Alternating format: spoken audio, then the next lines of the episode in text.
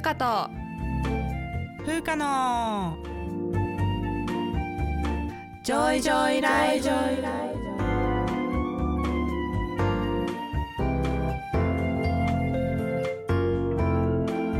この番組ではゆかと風花2人の女医が日々の暮らしや仕事にまつわる小話などざっくばらんな日常トークをお届けします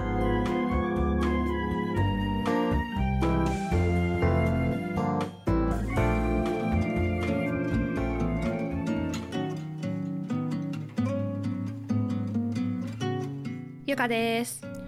風花です。始まりました。ゆかと風花のジョイジョイライフ、はい。今回エピソードはい。142ということで、はい。142回目でございます。ございます。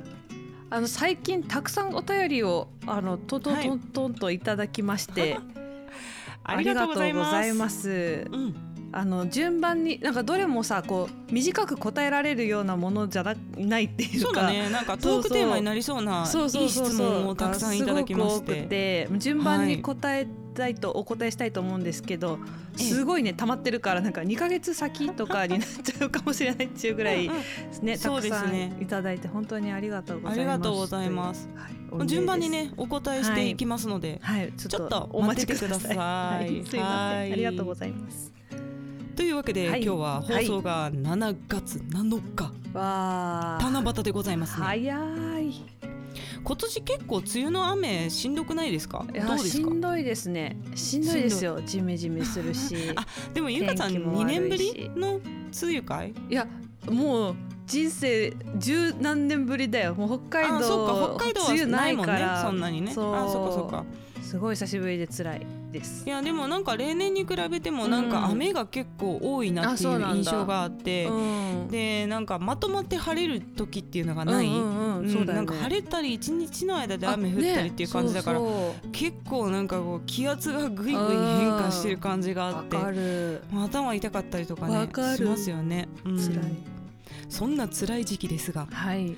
私の熱愛果物のさくらんぼがですねお今年は豊作らしいんですよ。そうなんだ。そう。で私この世の食べ物で一番好きなものがさくらんぼなんですが。えあそうなんだ。知らなかった。そうなんです。もうね幼い頃からずっと好きで、でちっちゃい頃はまださくらんぼって発音できなくて、うんうんうん。さっくんぼって言ってたらしいんですよ。勢い。さっくんぼ勢いあるな。もう両親曰くですね、うんうん。ろくに言葉を話せない時期からさくらんぼばかり要求してたと、とにかくそれを要求するために言葉を覚えてたぐらいなんでしょうね、うんさっくんぼって言ってたっていうただあの私が子供の頃はまだ輸送技術も今ほど高くなかったじゃないですか、で育った地域がね田舎だったってこともあって、うんうんちょっと大きめのスーパーとかデパートに行かないと、生のさくらんぼって手に入らなかったんですよ、うんだから缶詰はさもう全国に流通してたんだけど、うんうんでそれで何を思ったかですね、うん。ある日父親がさくらんぼの苗を買ってきたんですよ。あの木ですよ。木の苗を買ってきて 庭に植えたのね。すごい。簡単に買いに行けないから。そうだね。これでもう家でさくらんぼ育てたらもう風花腹いっぱい食えるからっつって 植えてくれたんですよ。面白い。しかも、あの佐藤錦っていうすごく美味しいブランドのそう苗木。だから結構高かったと思うんだよね。その苗木自体が。うんうんうんでそれを植えてくれたんだけどうん。さくらんぼってね素人が栽培できるような代物ではないんですよ。非常に専門的な手入れがいるんですね。でねちっちゃい実は確かになるんだけど、うんうんうん。やっぱねもう青い段階で鳥に食べられちゃうのね、ああそうなんだね。美味しいのかな鳥はとあの段階でと思うんです渋けど。いのがね。渋いののでも鳥は美味しいのかもしれないですね、で結局もう全て食べられちゃって、うんえー。あの一度も収穫できないまま木は病気になって枯れてしまったっていうエピソードがあるんですよ。そう あの父もね結構園芸ど素人でやらかしてるんですよね。これ遺伝なのかもしれないですね。とりあえずど素人だけどやってやっみちゃうってうってうチャレンジなんかできるんじゃないかみたいに思っちゃうっていう いねやいや素晴らしい。感じだったんで。うんで結局まあうん。うんさくらんぼはもう買って食べましょうっていうことになったんですけれども、うんうん高級な果物じゃないですか、うんうんそうだね。だからそう頻繁には買ってもらえなかったわけですよ、うんうんうん。子供の頃のね、うん。特別な時だけさくらんぼ買ってあげるよって感じだったんで、もう大人になって稼いだらさくらんぼを毎年腹いっぱい食ってやるぞと思ってて ただ一時期はちょっとバラ科の果物アレルギーになってしまったんで,、でさくらんぼもバラ科だからね。そうそうなんだよ。そう。だからちょっと控えていたんですけど、うん。最近は問題なく食べられるようになったので。すごいね。そんなことあるんだね、うん。ままたいつ発症するか分かんないですけどねこのペースで食べてたらね、まあ今年は本当それでさくらんぼに課金しまくってるんですよ。もうあの全国各地のさくらんぼを食べてる、えー、そうなんだ、まあ、もちろん山形県がね、一番有名ではあるんですけど、まあなんでふるさと納税はもちろんのこと、うん、あと最近も青森とか長野とか、もう新潟とか群馬とかもあるしあと北海道ね、二木町有名じゃないですかさくらんぼ、まあ、そのあたりいろい。ろ行ってるわけなんですよ。で最近はね食べ直さんっていうサイトがあるんですけどこのサイトはあの農家さんに直接オーダーをして野菜とか果物を送ってもらえるっていうサイトなんですよ。そうなんだでそうすると農園によっては朝取りって言ってですね、送る日にもう取ってくれるっていうか、収穫したもその日の夕方までに送ってくれるっていうところやから、鮮度がねとってもいいんですね。そうだよね、うん、それを利用しながらさくらんぼをいろいろ買ってるんですけどね。日本のさくらんぼって佐藤錦っていう品種が昔からあって有名なんですけれども、近年はね紅さやかとかあと南洋っていう黄色いさくらんぼ。とかアメリカンチェリーみたいな見た目のやつもあったりとかいろいろあるんですけれども、うんうん、私が今の時期に推したいのは紅秀峰という品種です。うん、すごい名前これもね結構ね、うん、なんというか生産量が多いので比較的全国で流通していて関西でも結構紅秀峰今あるのでそうなんだ、うん、お近くで買える方も多いと思います。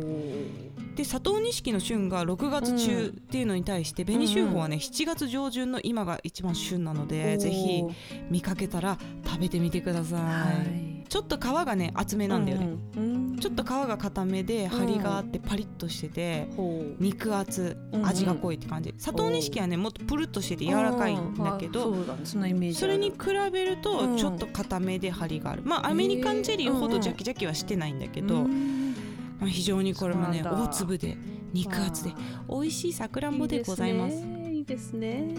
私は私もねバラ科アレルギーなんでさくらんぼ食べれないんですよもう。食べれないんだよね悲しいめっちゃ痒くて。この間もさ看護師さんたちに、うんうんうん、あのさちょっと外勤先のねオペ室の看護師さんに「うん、先生よかったらこうさくらんぼいっぱいもらったんで食べてください」とか言って、超美味しそうだったのに「はあ」みたいな「ごめんなさい食べたいけど食べれないんです」みたいないやね風花さん本当連れて行きたいわそれ。一箱でも食べちゃう すごい美味しそうだったよピンクで。なんかいやいいですよね。いやいいですねでさあの、日本のさくらんぼとアメリカンチリってこうだいぶ違うじゃないですか、ね、色が濃いアメリカンチリって。なんだけど日本のさくらんぼっぽいアメリカンチェリーっていうのもあるの。でレイニアチェリーって言うんですけど。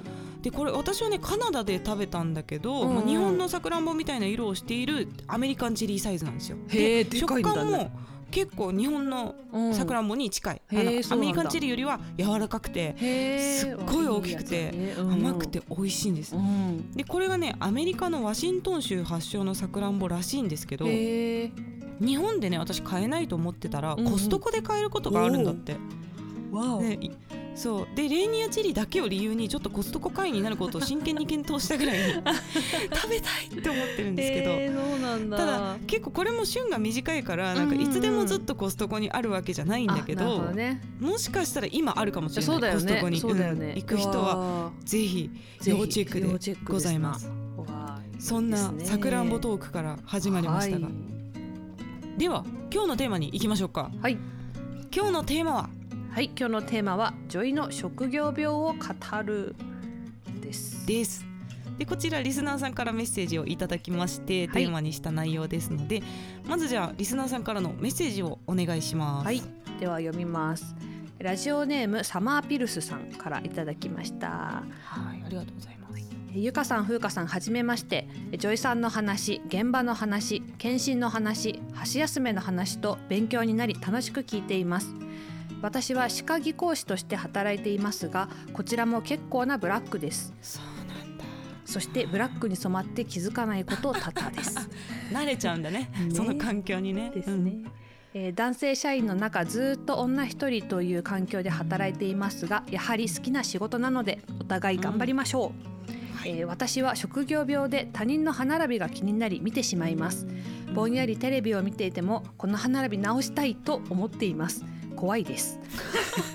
怖いです、えー、お二人は職業柄これが気になるってことありますか？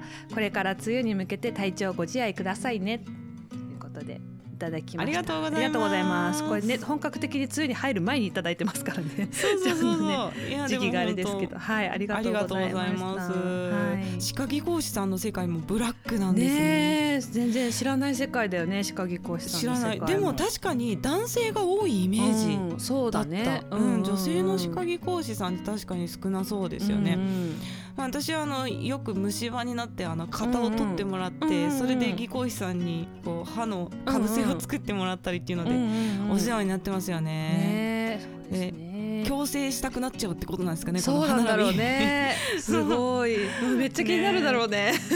ねなると思う。こうしたらいいのにって思うっていうことですね。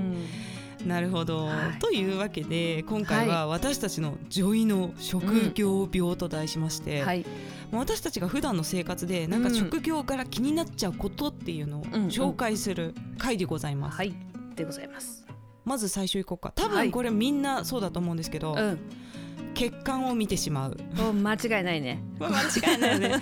これ私具体的には手肺って言って、手の甲の部分の血管と、あと等側非常脈の分子って言うんですけど、何と言ったらいいんだ、手首の親指側のちょっと3 4センチぐらい こうなんというの、ね、体側にある、ねね、前腕のそうそうこの絶対みんな枝分かれしてるところがあるんですよ、静脈が。でここの盛り上がりを見てしまう。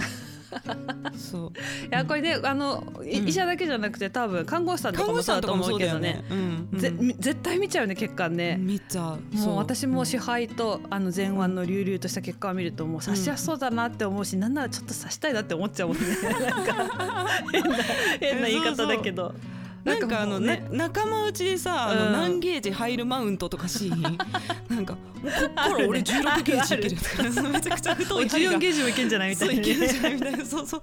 支配から14ゲージいける。多分変態ですよね。まあ、そんなめっちゃめっちゃ痛いと思うんでやらないですけどそんな太いのを刺したら、そうでもどんな太さの針が刺し合うか、マウント。マウントね。ありありですね。ありますね。よくありますであと次は、多分糖尿病ないかあるあるなんじゃないかって思うんですけど、うん私はですね、うん、周囲の人の食事のバランスを評価してしまう。うわ見られてる。これねいやいやもうあんま口には絶対出さないんですけど、うんまあ、もしちょっと隣の人がラーメン屋で、うん、チャーシュー麺大盛りライス大とか言ってると うん、あ糖質取りすぎですよ。ベータ細胞だみたいな。ベータ細胞ってあのインスリンを出す細胞なんですけど。めっちゃインスリン出さないと血糖が下がらないみたいなすごい心配になってしまう、ね、麺にライスにね。そう麺にライスにちょっと糖質型だなでそれで最後結構あのラーメンスープにご飯を投入して飲み干してる方とかを見るんですけどとなると塩分がみたいなそのラーメン一杯で6グラム超えてるよみたいな。全然超えてる、ね、1日分超えてるみたいななったりっていうことがよくあります。よくあるね、まあ、ただこれに関しては私もラーメン屋に行ってるっていうことなんで、そうだよね。ちょっとあんた。が言うなっていう話なんですけど、そうそう。そうなんです。まあでも私もねラーメン大好きなんですけど、まあお店に行くのはちょっと月2回ぐらいまでにしてますね。まあまあ行き過ぎてやっぱ塩分がね、うん、高いし、そうだね、糖質も多めなことが多いので、はい、あそれですね。はい。それから次なんですけれども、うん、あの人の BMI とか体脂肪率を推定してしまう、うん、どんな人でもうん、いや人間でもそうだし、うん、まあなんかあの美術品とかも結構推定しちゃうんだよね。え絵とかもそう？そう絵とか。もそう絵画とかも結構あのラフ像とかふくよかな方が多いので30%がありそうだな体脂肪率。結構そんな見てたりします。ねそうなんだ、ね、でもゆかさん麻酔科の人は結構 BMI とか合ってるでしょ？そうだね。BMI っていうよりはね、うん、身長と体重って感じ。なるほど。うん。まあ BMI もねあの35っていうのが一つの境目なんですよ、うん、そうですね。にとって、だから35を超えてるか超えてないかぐらいは分かるかもしれないまあ、結構ふくよかですよねそうだねだいぶでっかい人だね、そう体重はねやっぱあの薬の量を決めるのに体重がベースになってるから、それをなんかざっくり本当一番麻酔してた時は本当に割と当てられてたんだけど、ね、最近ちょっとやんなくなってから鈍ってきたなって感じする。なるほどなるほど、いやそうなんですよ、で私はあの先日奈良に行ってきまして、うんうんで奈良のその博物館に行ったんですけど、まあ、そこに仏像がたくさん並んでるじゃないですか、うんうんうん、で仏像の BMI を推定し,、まうしてしまう病っていうのをあの発症したんですよ。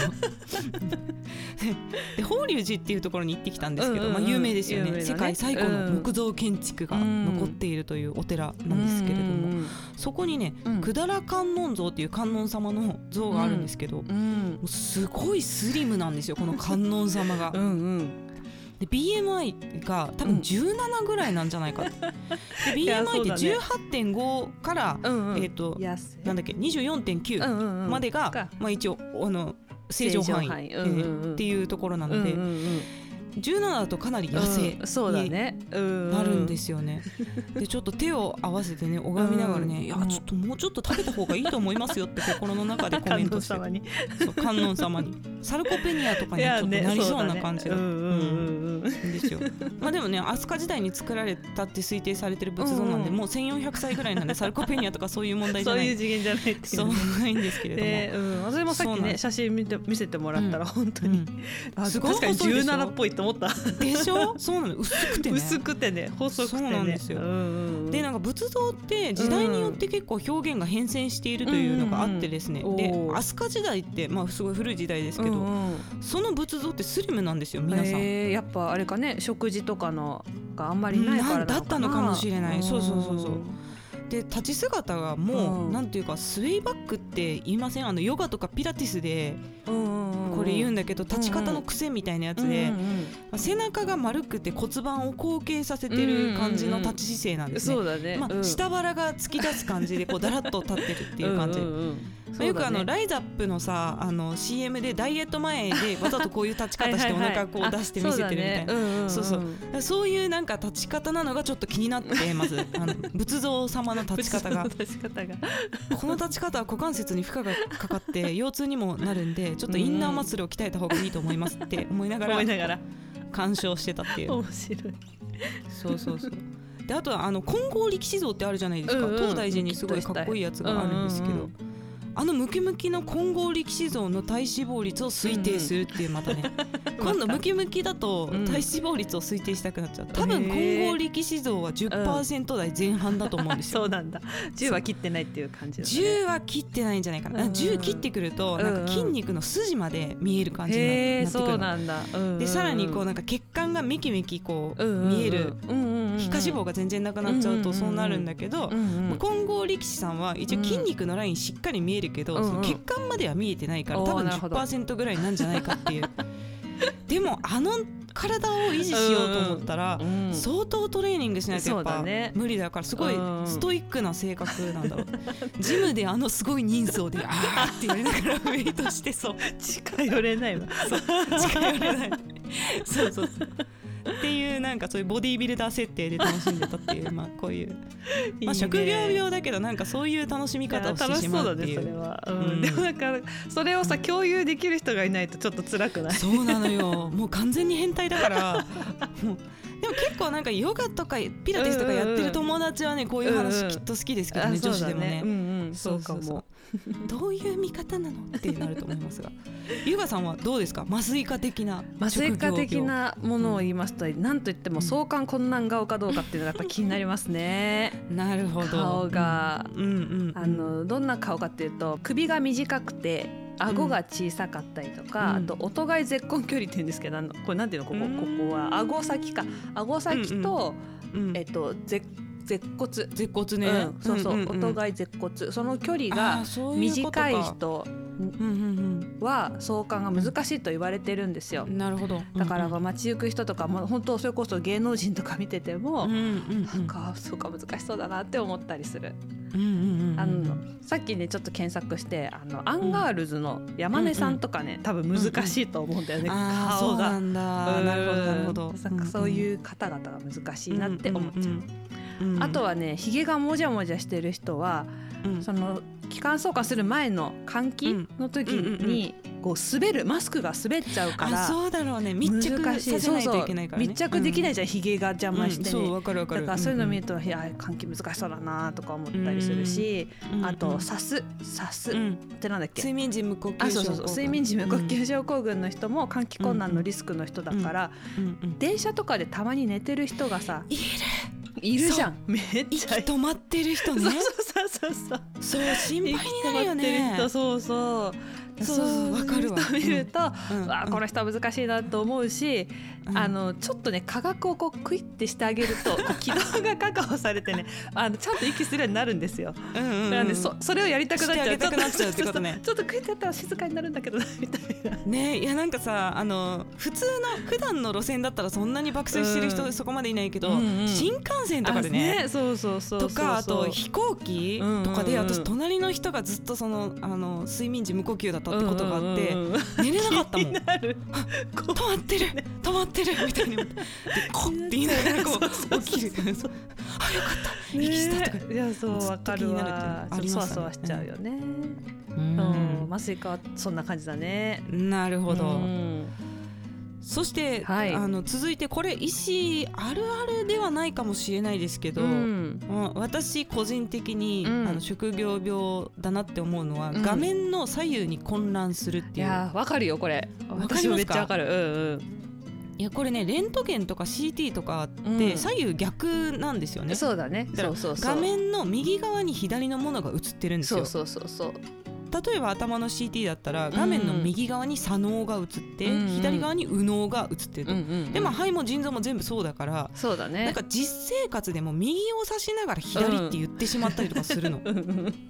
で一番は私車の運転をしながら右折左折で混乱するっていうのがあって、えー、わそれ危ないねそう言葉で次の信号右折だよって言われて、その見えてる景色をなんか画面みたいに撮られちゃって、真反対にもう堂々と左折するっていうことがあってもう隣で道案内してる人も大混乱だよね、いやいやなんで右嫌だよっていう。で最近はねもうカーナビがあるので矢印で示してくれるのでさすがに間違いなくなったんですけど、もうしばらくは、あのお箸とお茶碗で言ってってお願いしました。私右利きなんで、お箸って言ったら右。の方に行く、なるほどね。お茶碗言うたら左に行けるっていう のになってたぐらい混乱してた時期がありました。わ、かる。私も似たようなやつで、あの、うん、鏡見ながら自分でコンタクト入れるときに、右を左に入れたりとかしてて、それは確かにちょっと難易度高いかもしれない。鏡 に映る自分を見てさ、鏡にいる右側が、あれ左かみたいになんか、なっ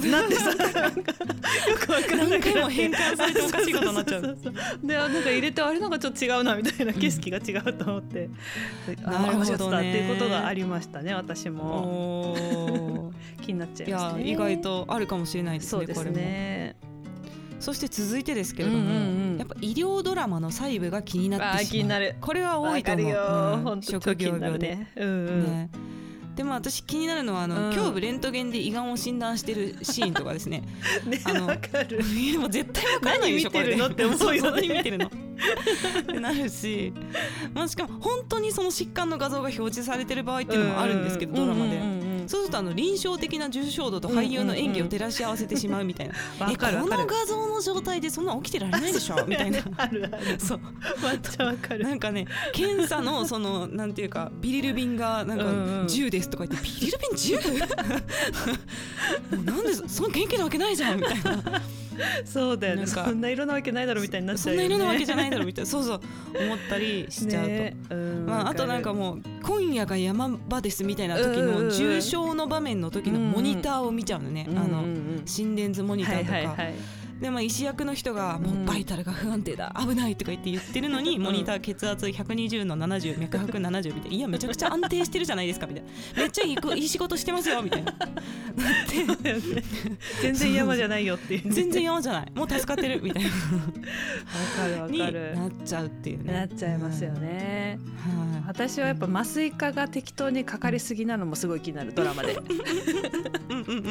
麻酔科が主役のドラマってないからね。ないよね。確かに。そうだね、まあ、ドクター X とかさ、うん、なんだっけ、まあ、準主役みたいな準主役みたいな時は割とまともだけど、うん、そうじゃない脇役完全脇役の麻酔科の時あるあるある。あるなんかもう、先生血圧が60ですとか言って。外 科医に言ってるんでしょ？そうそうそう。それをなんとかするのが麻酔科医の仕事だろうと思ってさ。うろたえるなよと思って。無能感が出ちゃって嫌だよね麻酔科医的にはね。そうなの。そんなんなんとかするしみたいな。そうそうそうそう、うん、まあ確かにさ実際血圧60はまあおおってなるよ、なるけどさ、リアルどんなかっていうと、まあ、もし原因が出血とかね明らかに血出てて、まあ、クロアツラック使っても全然血圧が60だったりとかすると、多分麻酔科医が言うことはあの先生血圧60から上がんないんで一旦圧迫止血してもらっていいですか？っていうぐらい、言 うのが麻酔科の仕事だから、そんな60ですとか言ってる場合じゃないよっていう。ただ数字を伝えているだけ。そうそうそうそう。あとよくさこう外科医が「輸血!」とかって言うじゃん,、あれももう輸血って言われた時でも輸血やってるぐらいの勢いじゃないと麻酔科は間に合わないからさ。おなんかどんな無能な麻酔科医だよと思いながら 見てる。面白いですね。面白いよね。いやそうそうそう。ねまあ送還気管送還するシーンとかあとさ逆に送還されて人工呼吸器つながってるシーンとか あのチューブどうなってるみたいな。さ いやでも実際にねやっぱ俳優さんだからさ、まあ、移動まで入れてるわけじゃないから。ね。あれなんだけどなんかちょっとブラブラしすぎやからもうちょっと固定しようかとか思う時ありますよそうそうそうあるある、うん、結構ねあと酸素マスクしてるシーンとかもさ、うん、もう全然あのリザーバーマスク膨らんでないので、リザーバーが。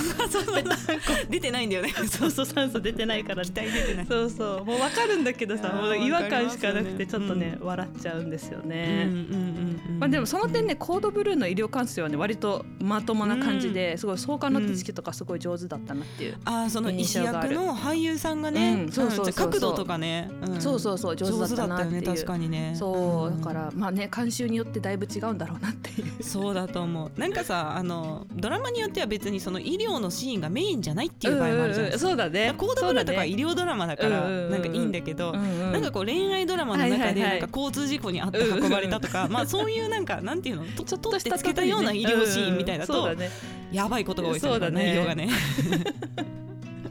いや面白いですそんな話でございますね。はい、あとはねあの職業病かちょっとわかんないんですけど、うん、あの身内の病人に優しくできないっていう。っていうかもう死ぬよう死ぬような病気以外は大丈夫って思っちゃうこれ家族ってことでしょ？そう家族身内の、ね、わかるわ。なんか家族がこうなんか健康に不安があるとまず絶対自分に電話がかかってくるわけ、ね。うんうんうん、そうだね。そうそう。その相談されて「あ別に死なへんから大丈夫やで」いや死ぬか死なないかを聞いてるんじゃないの？みたいな。